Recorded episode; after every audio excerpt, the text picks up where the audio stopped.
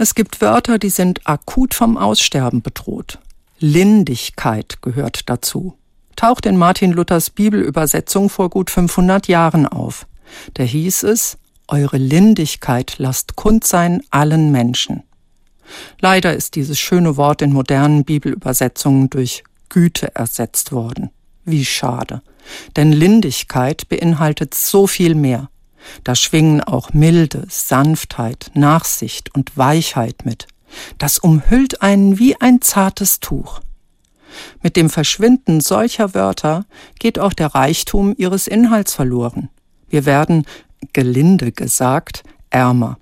Das Gefühlsspektrum schrumpft, wenn, wie in diesem Fall, nur noch von Güte die Rede ist. Auch das linde Lüftchen fällt dann weg oder die wohltuend zarte linde Hand. Mit was ließe sich Lind heute ersetzen? Jemand macht mir den Vorschlag, ein softes Lüftchen. Mal ehrlich, ist das zufriedenstellend? Mir fällt das Softeis ein oder der Softie. Lind hat übrigens nichts mit dem Baum Linde zu tun.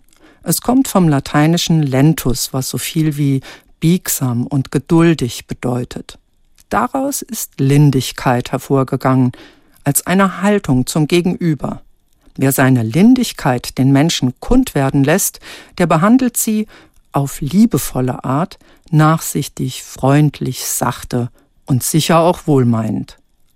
Ja, manche Wörter sollten einfach wieder zum Leben erweckt werden, damit alle Facetten, die sich in ihnen bergen, wieder Bestandteil unserer Seelen werden. Lindigkeit lässt sich mit einem Wort nicht beschreiben, und genau das macht den Reichtum aus.